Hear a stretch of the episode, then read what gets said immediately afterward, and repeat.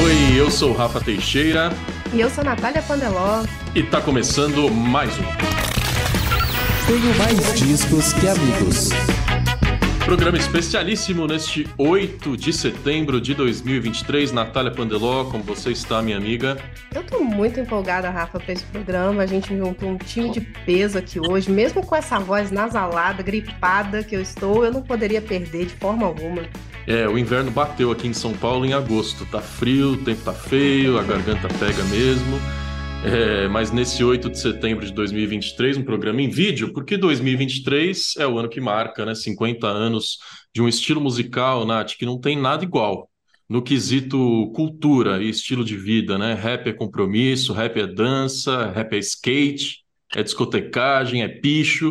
No quesito representatividade, protesto político, né? Desde os anos 90 no Brasil, acho que ninguém faz o que os artistas de rap fazem e agora também no quesito popularidade, né? Então a gente tem convidados que são prova viva dessa, dessa nova onda do rap nacional. Eu vou pedir um oi geral, bagunça mesmo, falando um em cima do outro. De Drica Barbosa, Coruja BC1, Zudzilla, bem-vindos. salve, salve! TMDQA Classics. Agora a Nath vai fazer as honras de de apresentá-los de verdade e de saber o que, que eles têm produzido aí esse ano, né, Nath? Que tá muito quente, tá muito gostoso. Nossa, com certeza, gente. Olha, temos aqui dois discos novos aqui só nessa mesa. Temos muitas novidades vindo por aí, então queria saber de vocês, assim, pra gente começar. O que que vocês estão cozinhando de bom aí pra gente? Que vocês falassem um pouquinho dos seus últimos lançamentos. E Dricas, você pode dar algum spoiler aí também dos seus próximos passos. Ó, vou começar então, porque eu estou em processo de novidades, né? As meninas trouxeram novidade, mas eu sei como é MC, a gente sempre lança uma coisa já pensando na próxima também, já vivendo esse processo, né? O Luigi concordou. É, mas eu lanço, o meu trabalho mais recente foi o EP, o Nós, que ele foi lançado single por single, no total de quatro faixas, começando ali na quarentena. Então a gente começou o processo desse EP em 2020 e terminou em 2022, é, já pós-quarentena, né, com a música Cabeça Erguida. Então eu vim trabalhando esse EP aí durante o ano de 2022 e ainda trabalhando agora em 2023. É, continuei a fazer os shows do álbum Drica Barbosa, que foi o álbum que eu lancei no final de 2019, e veio a pandemia logo ali em seguida, então voltando à quarentena, eu voltei a fazer essa tour do show, e é o que eu estou executando agora o Brasil e Mundo, porque fomos para uma tour na Europa também esse ano, levar o show. E o mais recente é o EP Nós, então ouçam o EP, por favor. Tive um podcast também, que foi o Sobre Nós, que também está disponível nas plataformas, que é uma extensão desse projeto Nós. E agora eu estou em processo de criação do álbum novo, então tá vindo aí, minha gente. Estou montando é, toda a ideia, todo o conceito, aquele momento de juntar todas as referências que eu quero, tudo que eu quero abordar dentro do disco novo, está sendo esse momento agora de realmente juntar os ingredientes para ver se sai essa receita aí no, no começo do ano que vem. E é isso, estamos nesse corre. É, eu ia perguntar, eu sei que é cruel porque o artista já é a pessoa mais ansiosa, né, nesse processo, mas se tem data para lançar, então começo do ano que vem, novidade, Drica. É, ainda não tem uma data de lançamento, porque eu estou começando, de fato, o, o processo, né? Então a gente ainda está planejando para ver quando que sai. Mas com certeza antes disso vai ter novidade, tem vários feats que eu quero realizar também com outros artistas antes de vir esse próximo disco e dentro do disco, então logo vem novidade, sim. Então me aguardem, feliz ano novo, 2024, eu tô de volta. Demais. Laboratório Fantasma também, Drica? Laboratório Fantasma também. Isso aí. É, eu queria também falar do, do disco novo do Zud, assim, porque, cara, é um projeto muito ambicioso, né? Assim, completando uma grande ópera, né? Uma ópera preta que você denominou, a Quarta Parede, o volume 3. E como que é para você chegar assim? É o final desse processo? É uma trilogia, assim? O que você pensa para o futuro já? Então, cara, tipo, para mim, é, acho que é um pouco menos complexo do que é para as pessoas entenderem esse projeto, porque eu já cheguei em São Paulo em 2018 com ele praticamente todo estruturado, e aí eu tive muitas coisas que aconteceram no meio do caminho, tanto relação de mundo quanto relação da minha própria vida, que fez com que esse tempo fosse um pouco mais é, estendido para o início, meio e final desse, desse projeto. Mas eu cheguei aqui em São Paulo já com a ideia de lançar os três um atrás do outro, porque ele seria uma forma de eu mostrar para a galera que acompanha meu trabalho, ou que viria acompanhar meu trabalho, de uma vez só as potencialidades de coisas que eu posso fazer, que eu gosto de fazer. É, só que, claro, teve muita coisa no meio do caminho que aconteceu e o volume 3 acabar saindo só esse ano, em 2023. Eu tô muito feliz mesmo, tá ligado? Com a recepção da galera, com a forma como a galera tem recebido, porque, mais uma vez, é um, é um trabalho que meio que vai um pouco fora da curva das coisas que estão acontecendo, mas é muito de acordo com aquilo que eu gosto de ouvir, me proponho a, a produzir. Então, eu não acho que ele seja tão outsider quanto a galera acha que ele é. Na verdade, ele só não está de acordo com as coisas como elas são. E estou muito feliz, a gente acabou de fazer o primeiro show de lançamento dele e foi muito bom, assim, tipo, a gente estudou ele pra caramba. É um show que ele tem uma dinâmica um pouco diferente das que eu fiz, mas é uma questão mais técnica que me, me ocupou uns dois dias de sono, assim, eu não consegui dormir para fazer ele. E eu estou muito feliz de conseguir trazer ele de uma forma é, super honesta mesmo, tá ligado? Pra galera, respeitando também o meu espaço dentro de São Paulo respeitando o acolhimento das pessoas para com o meu trabalho, entendendo aonde que eu alcanço, para não também dar um passo muito maior do que minha perna e acabar caindo logo ali no meio do caminho. Então, é, eu falo isso o tempo inteiro. Quem olha meus projetos é como se estivesse vendo o brilho de uma estrela, que na verdade ela já morreu faz tempo. Continua brilhando, tá muito bonito ali no céu, é da hora, mas tudo que eu fiz ainda não é perto daquilo que eu estou fazendo ou posso fazer obviamente, já tô pensando em futuro. Eu tava falando com o Niak, eu falei, mano, não acredito que eu já tô fazendo isso novo. E o Niak faz, mano, faz, vai e faz, tá ligado?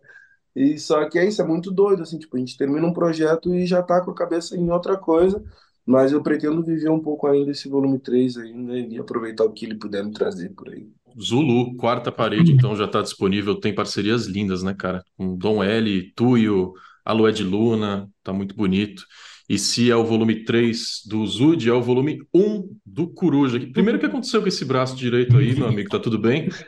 Ah, eu entrei no. Infelizmente, não é um exemplo muito bom para ninguém, mas eu acabei me envolvendo numa briga muito feia com a parede da minha casa. Uhum. Minha Envolvendo futebol não? Inteira. não, não foi na parede da minha casa, literalmente. Trabalhar com música é estressante, não é tão calmo como a galera pensa. Eu amei. É, é, a estrela morta nos olhos do Zud. Eu amei essa expressão. É isso aí, é a raiva guardada. É exatamente isso. O medo da raiva também não nos ensina nada, né? Já, já dizia Audre Lorde. Mas, o Coruja também é um, é um, trampo novo que veio rápido, né? Seu último disco tinha sido em 2021, agora chegou versão brasileira. Volume 1, é, imagino, indicando já um novo passo, né, cara? Eu acho que o, quando, quando eu de selo novo, né, dentro de um espaço novo, que é a Condizila, que esse ano começou a trabalhar com, com rap, com outros elementos da música urbana, foi conhecida trabalhando dentro do gênero funk. E quando eu cheguei, tinha muito uma expectativa, vamos fazer um álbum, vamos fazer um álbum e, e tal, e muita pressão. Depois do Brasil Futurista existia muita pressão, assim, dar um passo ainda naquele caminho. Só que nos no meus planos, é, eu penso muito, não álbum, mas eu penso muito discografia, sabe? Assim, até porque pelo. Eu, eu, eu me sinto um velho jovem, eu sempre falo isso, que eu me sinto um velho jovem, porque apesar de, de ter 29 anos, eu tô dentro do hip hop já fazendo isso desde criança. Então, tipo assim, até esses dias o Gaspar do África Brasil trombou eu, eu falei que eu tava com 29 anos. Ele falou, como que você tá com 29 anos? Você tá, eu te conheço há mais de 20. Eu falei, pô, mas eu tô em 29 anos, pô. Então eu, eu me sinto um, um velho jovem, né? E dentro, e dentro disso, cara, eu, eu, eu senti a necessidade de ter um, um, um projeto, e aí que entrou o projeto Versão Brasileira, que é um projeto que, que continuasse com aquele movimento que eu comecei no Brasil Futurista, de ser um, um rapper brasileiro que, que, que tenha características, linguagens, uma sonoridade brasileira, né? Que tipo, que seja algo que a galera escute e fala, pô, esse bagulho é do Brasil. Mas no, diferente do Brasil Futurista, que era um, um disco onde eu peguei a sonoridade, estudei, explorei a sonoridade do Brasil inteiro, né, que somos um, um país de tamanho continental, nesse eu fiz diferente, eu quis voltar um pouco mais na minha raiz e fazer um projeto que, que trabalhe contra a discriminação musical, que a gente tem, muita gente tem que ser, ser conceitual, ser foda na música, ter uma, uma parada incrível, é algo que, que permeia uma sonoridade é, mais próxima da MPB, mais próxima da, de, de um outro rolê, sendo que a música eletrônica também de periferia é algo super sofisticado, é algo super musical também, então eu quis trazer mais elementos do funk, ter, trabalhar como o princípio, né, do rap, assim, trabalhar com uns elementos mais sujos, umas mixagens mais sujas, é, gravei algumas coisas com mic, é, com mic convencional, então eu, eu, eu, senti essa necessidade de ter um projeto onde eu pudesse, pudesse explorar esse lado mais sujo do, do,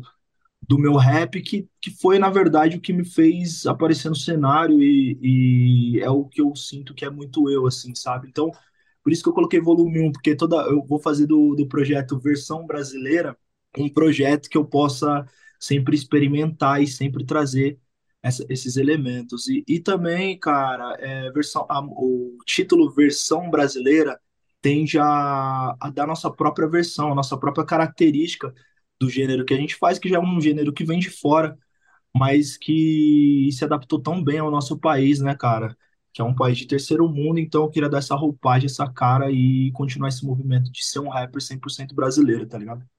Cara, isso transparece muito no disco inteiro, né? Assim, da, a capa, né? O tênis na, na fiação já é muito Brasil, né? Isso. Sim, sim, sim. E eu acho que o público está respondendo, né, último, porque é, vocês que estão aqui nessa mesa hoje, vocês são representantes desse novo cenário que é vibrante. E assim, para a gente ter um momento assim, te dou um dado, né? A gente tem números impressionantes, né? O, eu posso provar, né, Nath? Ou aqui tem informação. Exatamente. Como, que, como queira. aqui tem informação. É, o Spotify revelou recentemente, né, por conta dos 50 anos do hip hop, que no Brasil, é, em 2023, teve 400 milhões de streams, o rap, sabe? É, o Brasil é o terceiro é, país que mais ouve rap no mundo. 25% dos streams no Spotify vão diretamente para o rap. O funk e o rap são 55% das execuções totais na, na, da One RPM que é uma das maiores distribuidoras do país, e uhum. teve um salto de 200% é, entre a, a, lista dos mais ouvidos do Spotify, né, no fim do ano no fim do ano, né, em comparação a 2021. Então, assim, os números são muito promissores, né? A gente poderia estar aqui o tempo todo só citando as altas das plataformas, mas eu queria saber de vocês, assim, são as pessoas que estão fazendo rap hoje, além de toda essa cena que a gente acompanha. O que que vocês acham que possibilitou esse momento de, de ressurgência assim, do rap, né? Porque o rap ele sempre esteve aí, mas ele está vindo numa toada de crescimento que está possibilitando até rivalizar com o grande gênero mais popular do Brasil ao longo das últimas décadas, que é o sertanejo, né? Eu vou falar sobre uma perspectiva que eu estava refletindo esses dias. É, eu sou eu, eu, vim de uma batalha de rima, né? De uma batalha de MCs de São Paulo, a Batalha de Santa Cruz, é, foi o primeiro espaço onde eu, de fato, conheci o que é o movimento hip hop. A partir disso, conheci o que é o rap, é, entendi que eu poderia fazer rap, conheci uma comunidade que fazia rap também, me inspirou a continuar. Eu estava refletindo muito porque esses dias eu fui numa batalha de MCs que acontece aqui na Zona Norte, que é a Batalha da Norte, com a minha irmã mais nova de 14 anos. E a gente foi assistir a batalha. E eu fiquei até a palavra emocionada mesmo de ver tantas pessoas na faixa etária dela. Né? Hoje eu tenho 31 anos, quando eu comecei aí nas batalhas eu tinha 14 anos. Então, é, aquele, aquele momento onde eu vi essas pessoas 15 anos mais novas que eu, vibrando a cada MC que subia, a cada beat que começava, é, a, o quanto essa nova, essa nova vertente também dentro do, do rap, né, o trap, o drill, enfim, tudo que tá vindo de lá para cá também, com essas novas formas de batida, o quanto eles ficam assim eufóricos, sabe? É, ali todo mundo nessa comunhão e fazendo esse movimento de arte na rua, né, que é um dos pilares do, do nosso movimento, que é ocupar as ruas. Tudo isso me deixou muito muito emocionada. E isso mostrou o quanto a gente avançou com tudo que foi feito antes da gente chegar, nós que estamos aqui na mesa, antes da gente começar, a todos os grupos, todo mundo, é, todos as, todas as movimentações do hip hop proporcionaram para que hoje, em 2023, a gente tenha jovens a partir dos 12, 13 anos indo para as ruas, ocupar as ruas para ouvir rap, né? Eu acho que isso também acaba refletindo, obviamente, na, na, nos streamings, na, nos plays, sabe? Então, acho que é uma grande movimentação realmente é, de gerações, né? E, e esses espaços que ainda continuam sendo ocupados fazem com que a massa cresça cada vez mais e a gente consiga ter um público ainda maior do rap nacional, fortalecendo o rap e pedindo show de rap nos festivais, pedindo show de rap né, nas casas de shows, é, para além só dos espaços periféricos que o rap sempre esteve e jamais vai deixar de estar, de estar presente, assim. Então, é, é, é, na minha perspectiva, eu vejo que essa é uma das coisas mais fortes que tem acontecido para que o rap chegue a esses números aí tão, tão bonitos de se ver mesmo, sabe? A Drica puxou uma coisa. Pô, É resumiu reflexão perfeitamente. profunda, mas é o que eu estava pedi... eu tava pensando muito esses dias. É um ponto de partida excelente aqui Aí para os nossa meninos podem discussão. trazer aí mais E pontos. puxou É, uma coisa que eu massa. queria também perguntar para o Zud, que é a importância da, do beatmaker, como a Drica falou, porque a gente teve uma explosão de criadores, né, de beat no Brasil nos últimos tempos, talvez pela facilidade de acesso aos equipamentos e aos softwares, né, Zud, nos últimos tempos com a tecnologia.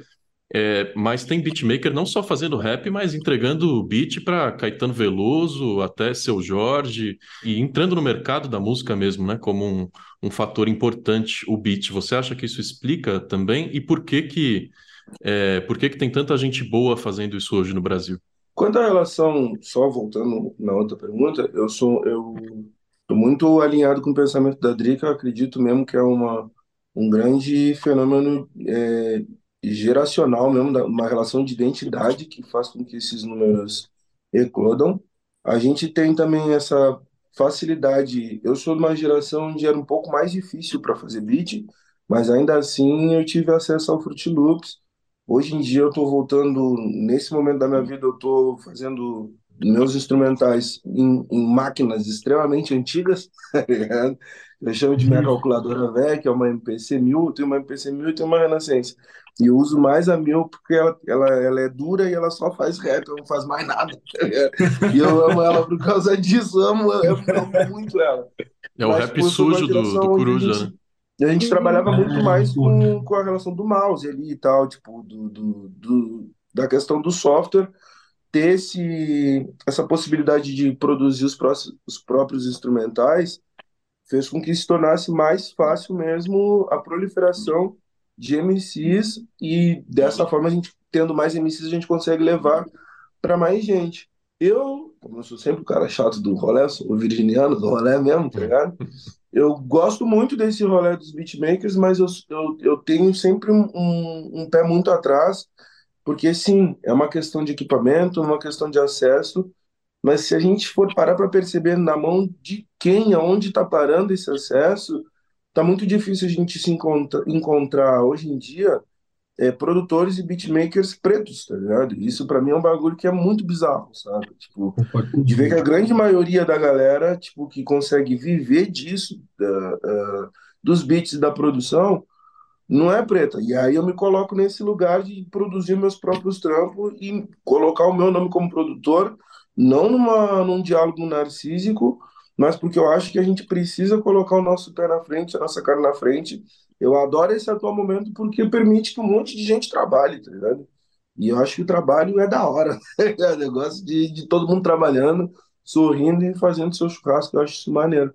Mas é bom sempre se atentar a essa relação, especialmente dos números, e aonde e quem é que está conduzindo muito essa relação das produções, porque é muito doido, velho. Tipo, o cara saber que não tem é, a própria. É muito um reflexo de capitalismo mesmo, assim, tipo, a gente ainda não detém o meio de produção daquilo que a gente mesmo produz, tá ligado?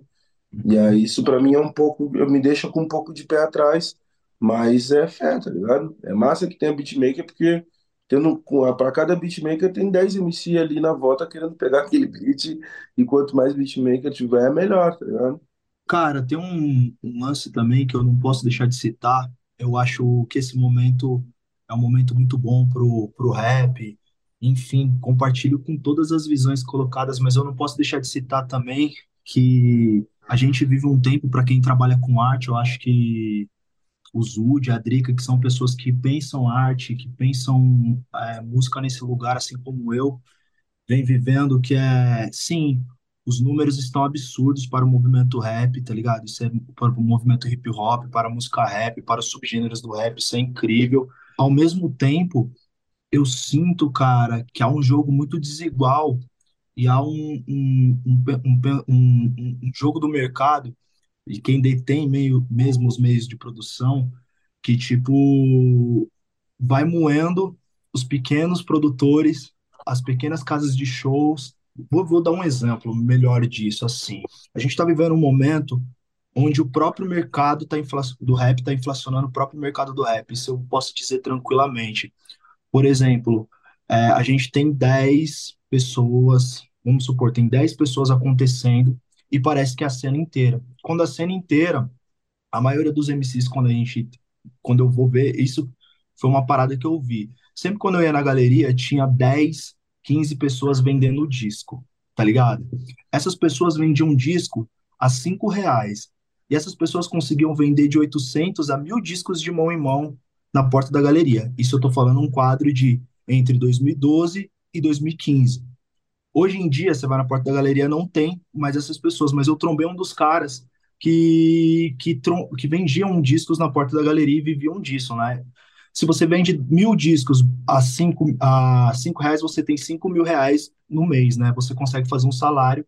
Então, MCs que estão começando, iniciando, ou, ou, que não estão no mainstream, nem no, e, e, e, nem aparecendo conseguiam viver. Hoje já não. E eu trombei um dos caras que vendiam é, na porta da galeria e ele falando para mim que tipo tinha já não conseguia viver mais de rap na era do mainstream, porque tipo assim, cara, com mil plays você faz é, 2,97 é, dólares, tá ligado? Então tipo o cara tipo e aí a gente tende a dizer que o mercado da música pro streaming, quem quiser faz, quem quer vai pá.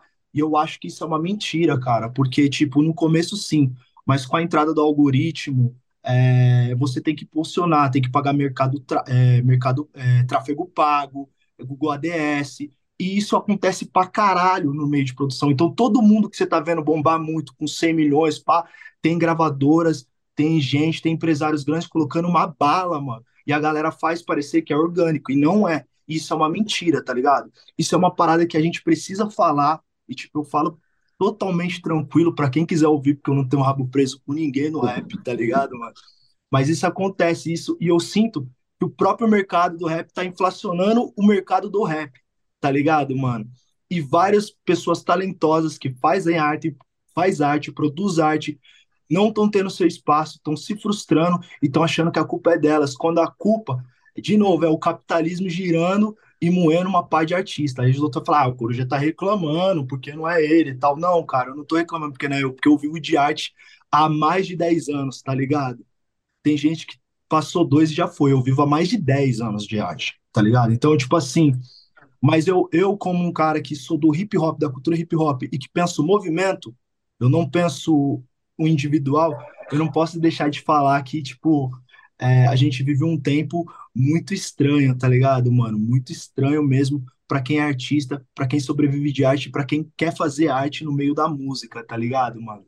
Isso é uma parada que eu precisava falar, porque senão parece que tá tudo bem, assim, sabe? Me desculpem se eu pesei uhum. o clima. Não, tá é. certíssimo. Não, alguém tem que trazer essa realidade. Mas esse é o momento de falar mesmo. E, Nath, a gente, podem refletir sobre. É a gente está falando de um, do crescimento de um gênero, só que esse gênero está dentro do mercado fonográfico, que há 40 anos está em crise, né? Então é complexo o assunto. Só antes estava, de você né, fazer. Em crise, tipo assim, é, mas eu preciso fazer um adendo. O, o mercado Sim. estava em crise. Por exemplo, o algoritmo e os streams foi maravilhoso para as major. Por isso que os artistas voltaram a, a depois do algoritmo, os artistas e, e, dos streams, os artistas voltaram a fechar com major. Pode ver que há um movimento onde as majors voltam a olhar para a música urbana, para o rap, e os artistas voltam a fechar com a major exatamente por isso, porque precisa de uma bala, uma bala que eu tô falando é uma bala violenta, para quem não sabe, na gíria, nós fala que bala é dinheiro. Precisa de um dinheiro violento para fazer esses números. Então, eu sinto que, tipo, sim, mano, é, o, o, o jogo voltou para a mão das majors. Pode crer. Sim, essa discussão precisa ser feita, inclusive com um representante de gravadora aqui, hein, Nath? Uma coisa que a gente nunca fez e que seria um episódio bem interessante. O segundo fim de semana de The Town já começou, então esse episódio aqui é especial sobre rap. Mas se você quiser saber tudo sobre o festival, teve um especial na semana passada, é só procurar no nosso catálogo aqui do podcast TMDQA. E na próxima semana a gente volta com bate-papo, né, com notícias e lançamentos da semana. É, você que quer fazer parte e mandar áudios, pode entrar para o nosso grupo secreto acessando orelo.cc TMDQA. Recadinhos dados, Nath, que mais que a gente fala agora? Depois dos reclames do Plim Plim. Toda essa, essa discussão ela é muito importante, ela tem que acontecer. Eu queria trazer o papo assim, é, a gente está falando assim do funcionamento do mercado, de como essa, essas engrenagens vão moendo os artistas ali no meio, né? Mas eu queria falar de algo que que tá sob o controle de vocês, digamos assim, que é a parte criativa, principalmente a parte lírica do rap, sabe? Porque a gente está vivendo esse novo momento e eu sinto que o que tem sido trazido nas músicas recentemente vem também é, de acordo com essa nova geração que está se descobrindo, está se, se empoderando, está se racializando e que está trazendo todos esses discursos né, para dentro da sua música. Eu sinto que no início, é, quando a gente via lá as primeiras gerações do rap, do hip hop, era muito uma coisa de dizer: estamos aqui, olhem para gente, né? E agora eu sinto que essas narrativas elas estão cada vez mais pessoais e elas estão trazendo muito da, dessa, da, da bagagem dos artistas, suas ancestralidades, e no caso até das mulheres, né, Drico, acho que está trazendo muito essa questão da, da mulheridade mesmo, né, de colocar o feminino ali na roda mesmo e de impor esse espaço que, apesar é, da gente estar tá falando aqui de um momento muito promissor, ainda não é igualitário, né, para homens e mulheres. Então, eu queria que vocês falassem um pouquinho sobre o que, que vocês acham que define essa nova geração, assim, em termos líricos, sabe? O que, que vocês acham que essa geração está querendo dizer com essas músicas que a gente está ouvindo tanto? Uma das coisas que o hip hop me ensinou, né, falando uma das frases mais bonitas desse movimento, o hip hop me ensinou que a partir do momento que eu falo por mim, né, que é, que é o que eu tenho mais. A, a minha resposta é falar por mim, é, mas eu também, quando eu tô, tô usando o meu rap, as minhas rimas, estou, estou dentro desse movimento musical, passando o que eu penso, o que eu vejo, eu também estou falando por nós, né? Então nunca, pelo menos para mim, nunca foi e nunca será só sobre mim. A partir disso, até por vir de. Eu, eu comecei a fazer rap ali em 2007, 2008, onde teve essa transição também de lírica, né? Veio uma lírica um tanto diferente do que a gente já estava ouvindo do Racionais, estava ouvindo do SNJ, estava ouvindo desses grupos. É, é, eu sou de São Paulo, né? Então, principalmente desses grupos paulistas, que era uma narrativa muito mais de realmente apontar e denunciar o que estava acontecendo na quebrada, que é, que é algo que eu acho extremamente importante que nunca pare, e, e dependendo de mim, não vai parar de acontecer também. É, mas a gente veio dessa narrativa para começar a falar de outras coisas que também nos acometem diariamente. Então, o corre de tra do trampo diário, né? É, a gente fala mais diretamente sobre isso, nossos relacionamentos afetivos de variadas formas, nosso relacionamento com a música, nosso relacionamento em família, né, com a rua, né? Então a gente começou a falar muito mais sobre isso é, nas canções. Teve outra transição nos últimos anos, que é, é, vou trazer de novo o, exemplo da minha irmã, porque é uma das, das, das referências próximas que eu tenho dessa, de, dessa transição. Mas, por exemplo, é, a partir do meu corre, do corre da minha família, a gente hoje consegue ter, dar mais oportunidades para minha irmã, né, para que ela possa escolher o que ela quer fazer, é, enfim, tenha acesso criativo também de forma mais ampla, e a partir disso, é como se ela sentisse que a, as, algumas portas já estão mais abertas do que eu sentia na época, então eu cantava mais sobre isso. Então eu acredito que se a minha irmã começasse a fazer rap hoje, ela ia falar sobre outras vivências dela ia dar mais importância a essas outras vivências, como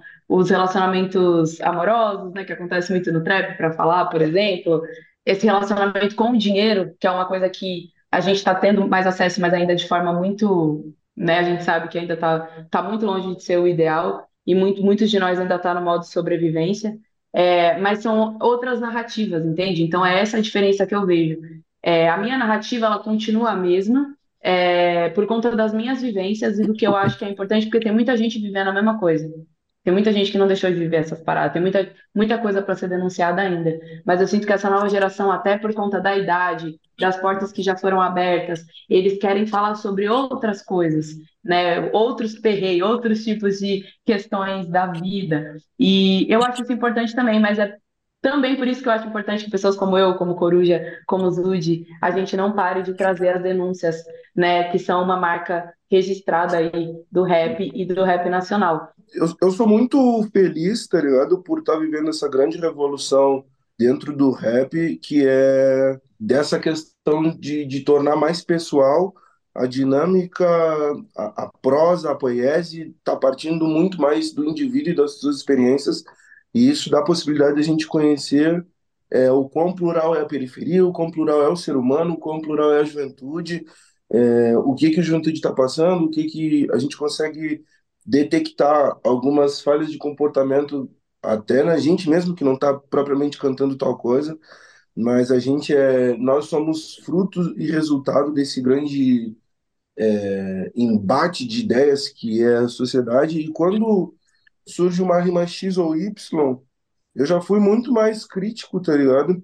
Mas eu, eu, eu ainda sou crítico, na real, porque, querendo ou não, é o cara tem um trabalho do caramba para escrever uma letra, não é uma parada assim que, tipo, nasce, assim, já nasceu, já foi muito mais fácil para mim rimar quando eu tinha muito menos responsabilidade com a vida e com o, o, o lugar ao que o, o que eu escolhi estar enquanto artista, enquanto músico, já foi muito mais fácil. Hoje em dia precisa de um de um approach, nem às vezes não é de primeira que, a, que a parada sai, mas olhando para o todo, para a parte, é, é, para o copo meio cheio, cara, é, eu, eu sou muito feliz por ver, tipo, pô, muita mina trans trampando, tá ligado? Muitas pessoas de gênero fluido trampando, muita mina com. Eu é, ainda tava pensando hoje que se, se alguém me falasse meu top 5 atual, eu te coloco, eu coloco três minas, assim, tipo, no topo, tá eu curto muito, sabe? Tipo, Rhapsody, Tiara Wack, que eu curto demais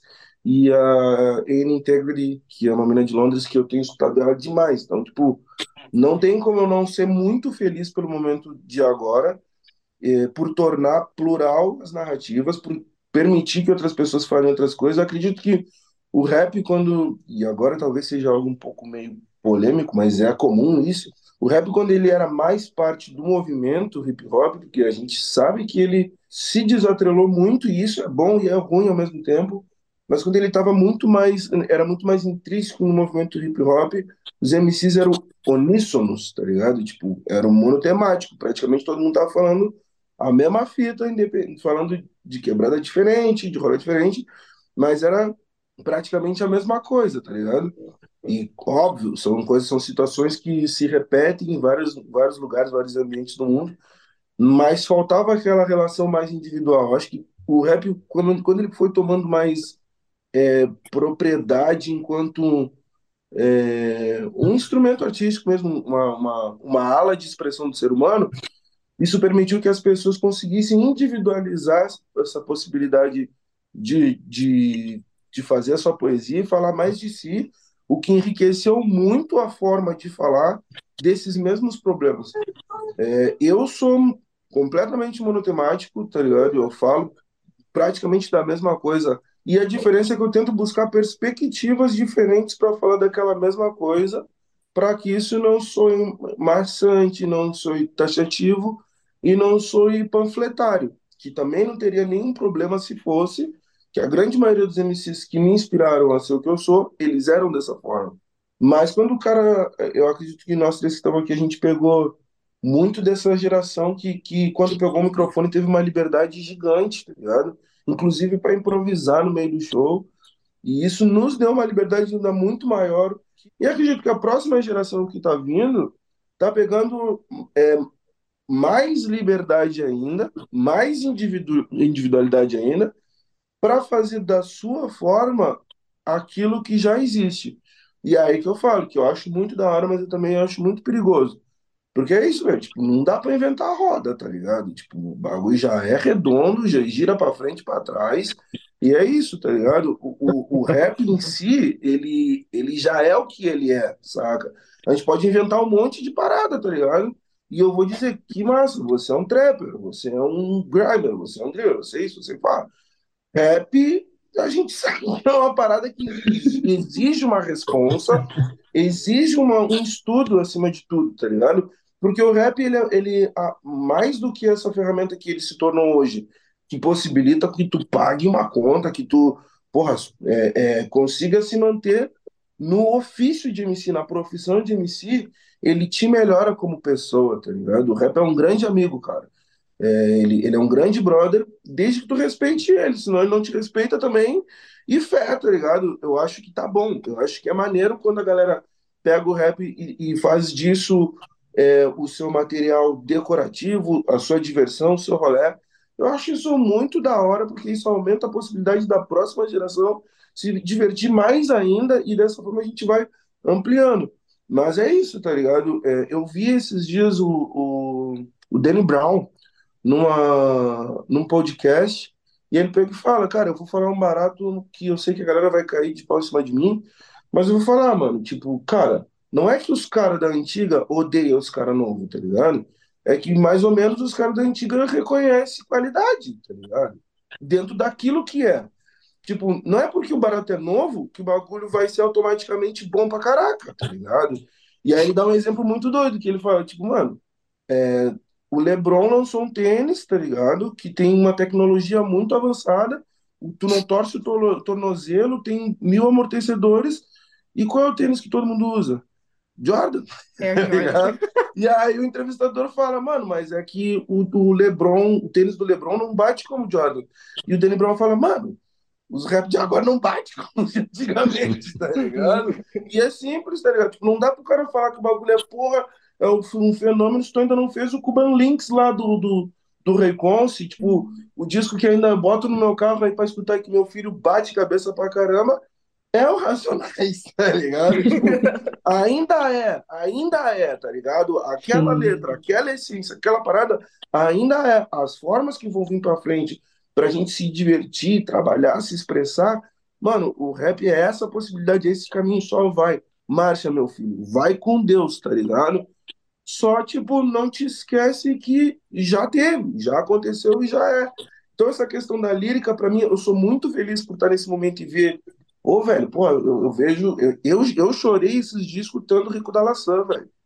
Tá ligado? Tava deitado eu e a Lued, eu falando, caraca, mano, tipo, o. Nesse Expresso Sul da América, mano, isso é uma das coisas mais lindas que eu já ouvi na vida. Essa caneta é demais, tá ligado?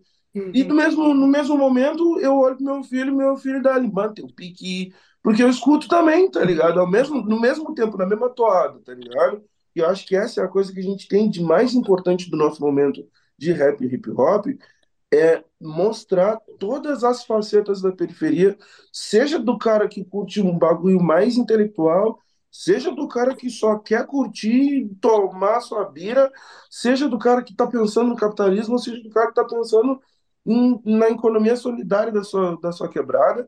Eu acho que todas essas facetas fazem parte da periferia do Brasil e todas essas líricas precisam ter espaço, tá ligado? Que a gente não pode tornar é massivo um, um, uma fórmula só de fazer essa parada, que aí novamente o opressor nos ganhou, nos colocou numa prateleira e nossa pluralidade foi toda por água abaixo.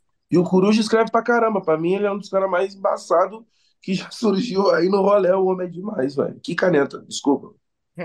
Que isso, mano. O Zud é foda pra caramba. meu parceiro, meu irmão. Sobre lírica, assim, eu, eu, eu sou um cara muito. Eu venho de uma, de uma geração muito chata de rap, sabe? Eu comecei muito novo. É muito chato, assim, que eu falo, o pessoal era chato mesmo. A educação antigamente, não. Quando, você come... Quando eu comecei na cultura hip hop, como eu era muito criança, era uma educação meio na vergonha, tá ligado? Assim, tipo, os caras falavam, mano, os caras chegavam e falavam assim pra você, eu, eu, eu sou b-boy também, e aí eu sou de uma geração que chegava e falava assim, quem foi Kuhurk? Aí você tinha que saber quem era Kuhurk, se não soubesse, tá ligado? Então você já ia se adiantar, e tipo, não tinha internet pra pesquisar os bagulho, então o que você fazia? Você tinha que, quem sabia era os mais velhos, alguns caras ensinavam, alguns caras não ensinavam. Eu, graças a Deus, tive muito boa sorte, porque eu sempre fui muito curioso, e então os caras sempre me, me, me passou muita referência, sempre me ensinou muita coisa. Eu paro e penso, cara, o, o, a- o primeiro CD exclusivamente de rap feito no Brasil foi em 1988, que foi o Hip Hop Cultura de Rua, né? Já fazem 45 anos. Uma coisa que me, me chama muita atenção é que cada geração tem os seus anseios, né, mano? Então a lírica ela vai atendendo a necessidade da sua geração, né? Vai, vai, vai, vai evoluindo conforme as gerações vai passando. Eu, eu aprendi, eu aprendi a escrever, cara, a, a, a escrever com os, eu acho que eu tive como referência, eu tive boas referências no, no quesito escrita, assim, cara. Tipo, é, eu lembro a primeira vez que eu escutei Sobrevivendo no Inferno. E o que mais me chamou atenção, o que mais me chamava atenção era a forma como o Brau construía as rimas, tá ligado? De tipo, é, ele usava uns exemplos para tudo, tipo, sempre o Brau sempre usou usou exemplos, tipo, para tudo assim. Então, o Brau foi uma das minhas maiores referências assim de, de MC para lírica, o, o Nas é, o Ice Cube, os, é, eram os caras que usavam referências, tipo, que falavam muito tipo, igual não sei o quê, é, e, e sempre usavam referências. Então eu, eu vim dessa escola, eu, eu, eu acredito que eu vim dessa escola que aprecia muito a, a lírica, a escrita. Eu não sei nem se essa era a pergunta, tá ligado? Se eu viajei, mas, É isso aí. mas é isso. Eu concordo também com o que o Zudi disse. Com tudo que o, que o Zudi disse, parece complexo o que o Zudi disse, mas é tão real, é tão verdadeiro porque de fato é complexo mesmo e, às vezes- e não é, tá ligado? É. Mas eu, eu, eu, eu tenho pra mim que, tipo, cara, cada, cada geração tem uma missão, assim dizer, ou, e aí é, tem, tem o que dizer, né? Ou às vezes é complicado, complicado. E como vocês aí nessa última resposta puxaram várias referências, influências da nova e da antiga geração, eu quero lembrar uma lista que a gente fez no site agora, pelos 50 anos do hip hop, com 10 discos de rap nacional que não tem nenhuma música ruim. Lógico que eu vou pedir a opinião de vocês, então já vão pensando. Nessa lista aí tem desde Racionais e Sabotagem, tem dois do Racionais, inclusive, mas até Emicida, né? Brisa Flow, trazendo, trazendo as questões indígenas também para o rap. Vou falar o meu que está nessa lista, que é recente, o retorno do Black Alien com Hello Hell. Eu acho um disco que você bota assim de cabo a rabo, não dá vontade de pular nenhuma música e você rima o tempo inteiro. Quero saber a opinião de vocês, a Nath pode pensar também. Drica, um disco nacional que não tem nenhuma música ruim. Uau. Ixi, tem vários.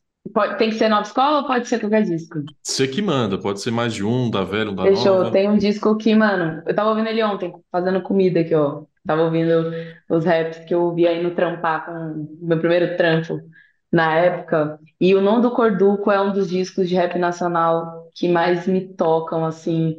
É, foi um dos discos que eu ouvi, eu falei, é esse impacto que eu quero causar nas pessoas. O mesmo impacto que o Kamal causa em mim nessas linhas, é o que eu quero causar nas pessoas. E até hoje é, é uma grandíssima referência esse álbum para mim, eu sempre volto nele. É, em especial a música Só. E a Equilíbrio é as que mais me pegam, é a que eu choro ouvindo. Então, esse para mim é um dos maiores discos, assim, do rap nacional. Porra, velho, eu tô com três na cabeça. Os três. Porra, três é embaçado, tá ligado? Eu vou do, do Declaração de Guerra do MVB, cara. Que eu acho esse disco aí É foda. sinistro demais. Foi quando, acho que o primeiro Grime do Brasil mesmo, não tava ali naquele, naquele disco, aquela track com Chorão. Aquele disco é muito embaçado, muito bem produzido, é um disco que eu não, não pulo faixa mesmo. Eu acho esse disco fantástico, um grande acerto da vida do MV Bill. E quero fazer uma menção honrosa pro Raciocínio Quebrado, do Parte 1. E o Clã da Vila do DBS. Tá, eram esses três. Demais. Sua vez, Coruja. Cara, eu não vou conseguir fugir de, de alguns discos muito óbvios, mas é, eles são os primeiros que vêm na minha cabeça, assim, tá ligado? Tipo, eu acho Nada Como Um Dia Após Outro Dia o disco mais bem construído da história do rap nacional, assim, os interlúdios. É, é um disco que eu não pulo nenhuma faixa e tem um detalhe especial, assim, nele, que é, tipo, mano, as músicas são muito longas e você não pular nenhuma faixa num disco que tem músicas muito longas tem que ser levado em consideração. Cara, eu também gosto muito do Rap é Compromisso, tá ligado? Eu acho o disco muito bem produzido, assim. Acho que é, é um grande acerto do, rap nacional, assim. Tipo, não sei, cara. É um disco que eu não pulo nenhuma faixa. E tem, eu vou fazer, eu vou falar um, um disco que eu não pulo nenhuma faixa também. Que é. A galera vai falar, ah, mas não é rap, é rap sim. E eu acho que, tipo é um, é um, é um disco também clássico do rap nacional, que é o Nó na Orelha do Criolo. É um disco que eu não pulo nenhuma faixa, assim, cara. Tipo, eu acho que é um disco muito, muito foda e que, e que marcou também, eu acho. Foi importante pra, pra mostrar também, mano, a, a, a, a pluralidade do, de um MC. O MC é. Cada MC é, é um universo, assim, saca? Tipo, eu acho que esse disco traduz bem isso, sabe? A Drica tá aí para provar que dá para fazer love song no rap, sim. Eu quero acreditar que a gente já superou esse debate, né, do nó na orelha. Eu vou trazer um que também as pessoas talvez achem que não é rap, mas é rap sim, que é a Procura da Batida Perfeita. E, assim, Nossa, eu posso, eu posso fazer uma menção rosa? Desculpa te cortar. Fala, fala. Eu claro. quero fazer uma missão honrosa ao Babylon by Goose, tá ligado? Eu acho também Puta que é um disco que eu pariu! Desculpa o palavrão. esse.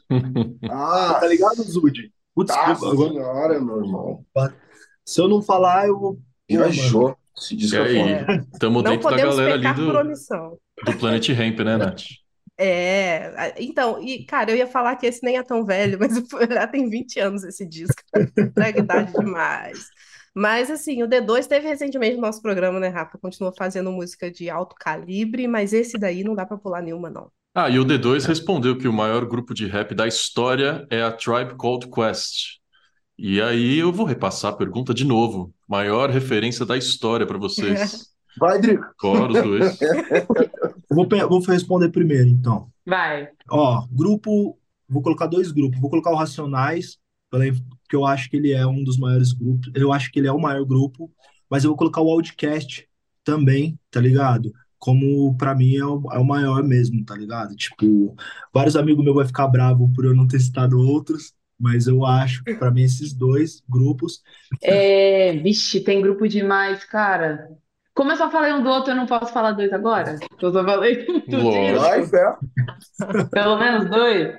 Mas bora lá. Um dos grupos, um dos primeiros grupos que eu ouvi, eu era criança. E que, mano, só de botar o beat já me arrepia inteiro. É o Bonnie Thugs and Harmony. Mentira, eu ia falar isso! Ainda bem que eu falei primeiro. A Crossroads, eu lembro, tipo, no ano novo, meu tio botando pra nós ouvir, tá ligado? E, e, era uma das batidas que eu ouvia batendo, que a gente morava num barraco grudado no outro, assim, né? E aí eu acordava ouvindo Bonnie Thugs. E, enfim, é um, é um dos grupos que eu que, que assim é uma grandíssima referência. É, outra, aí agora eu vou citar uma MC é, que desde a primeira vez que eu vi também eu fiquei extremamente arrepiada, que foi a MC Light. Inclusive, deixar uma indicação, gente, assistam o, o Primeiras Damas, tá? Na Netflix, que é um, uma série documental sobre as mulheres é, do rap. E ela foi uma das MCs que eu ouvi, eu fiquei tipo, mano, como assim, tá ligado? É isso, é isso aqui que a gente quer. E você tá mais um grupo é, que também diz, é rap, mas tem gente que fala, ah, mas Flerta com... Não interessa, que é o Fugis. É um dos grupos também que, que tocam meu coração pra caralho. E aí os nacionais a gente já sabe, né? Tem outros, Zud? Pode falar bonitão, Zud, vai que não, vai. Agora me arrebentou, tá ligado? Agora Nossa, eu ia muito falar Bonnie acima de tudo, acima de tudo. Nossa, Bonnie muito, muito, muito. Pô, cara, grupo é difícil, me tiraram o Bonnie, mano. Nossa, eu tô de cara. Ah, é por conta cara. da nossa faixa etária, meu amigo. Tá próximo, entendeu? Então o impacto nossa, foi grande por dois lados. Maluco. Então, cara, eu gosto bastante, bastante, bastante, bastante de Lost Boys, tá ligado? Inclusive, quando eu comecei a fazer rap, eu, tipo, era o grupo que mais me, me reverenciava mesmo, tá ligado? Não vou falar de Racionais nem de Mano Brown, porque é o sarrafo, é onde todo mundo tá tentando chegar, tá ligado? É o todo Michael mundo Jordan do estar rap, lá, assim. tá ligado? É a régua. E MC, cara, eu poderia falar vários, tá ligado? Tipo, eu, eu tenho uma, uma- um, um carinho enorme, por exemplo, com Mick Jenkins, pra mim, ele é o cara no momento que é mais fantástico, lançou um disco, inclusive, que é bom demais. Só que eu tive a possibilidade, cara, de ver um show de um MC ainda ativo que me deixou extremamente, cara, de alma lavada, que foi o Busta, mano. Eu acho Nossa, o Busta é Busta. Rhymes, nossa, cara, um dos Nossa, caras, eu assim, é esse troço fora do Eu ia comum. E também, mano. aproveitando, aproveitando só que o Marcelo D2 falou que é a Tribe, mano, Tupac Shakur, desculpa, hein? Vamos entender Tupac Shakur. Se não gostou de Tupac, se não gosta de Tupac Shakur, tu não entendeu nada. tá? Pelo amor de Deus, por favor, rapaziada, por favor, tá? Pô, aí nosso ouvinte sai com a playlist feita aqui, né? Pra conhecer as bases, os pilares do, do rap. Pô, volta aqui os últimos 10 minutos e pega as rap que tá demais. Drica, vamos te liberar. Você viu que se deixar aqui o papo vai embora, né? É muito bom. A gente Eu também gosto, passou da nossa estimativa aqui, mas porque vocês foram sensacionais. Agradeço demais, né, Nath, por esse time montado por você. É, agradecemos as assessorias também. Foi um encontro de gigantes aqui, Nath. Nossa, gente, com certeza. É, esse, esse episódio começou quando a gente ia falar do disco do Zud, a gente teve que remarcar, e aí veio a, a assessoria do Coruja, e aí a gente montou um Megazord, sabe? Eu acho que não poderia ter ficado melhor, assim. Eu- Lógico que a gente só, assim, arranhou a superfície, mas eu acho que já é o suficiente pra gente pensar o rap como esse movimento que é, né? É, as pessoas gostam de falar que o rap é o novo rock, porque ocupou o espaço do rock, de, de música é, que afronta e tal. Mas, cara, o rap é, o novo rap, sabe? Ele não precisa ser o novo rock. E ele tá aí pra, pra mostrar que tem muito mais acontecendo, seja nas quebradas ou não, e que a gente precisa estar com os ouvidos abertos. Então, eu queria muito agradecer a participação de vocês e trazer toda essa expertise. Como dizem os jovens, foram aulas, né, Rafael Teixeira? É isso aí. Drica Barbosa, Zudzilla e Coruja BC1. Beijos, tchauzinho pra câmera. Muito obrigado, viu, gente? Tamo junto, obrigado. aquele salve, aquele Tamo abraço. junto. Galera. Próxima vez eu vou fazer um churrasco geral, nós temos hein? mais amigos. Me chama. Demais. É, mano. Aí, Cadê o convidem vídeo a gente. Cadê o nosso Churrasquinho cheio de disco e É cheio de isso aí, velho. nessa. Tuck Shrug Bones estralando na caixa da. Valeu, gente. Semana que vem estamos de volta. prazerzão.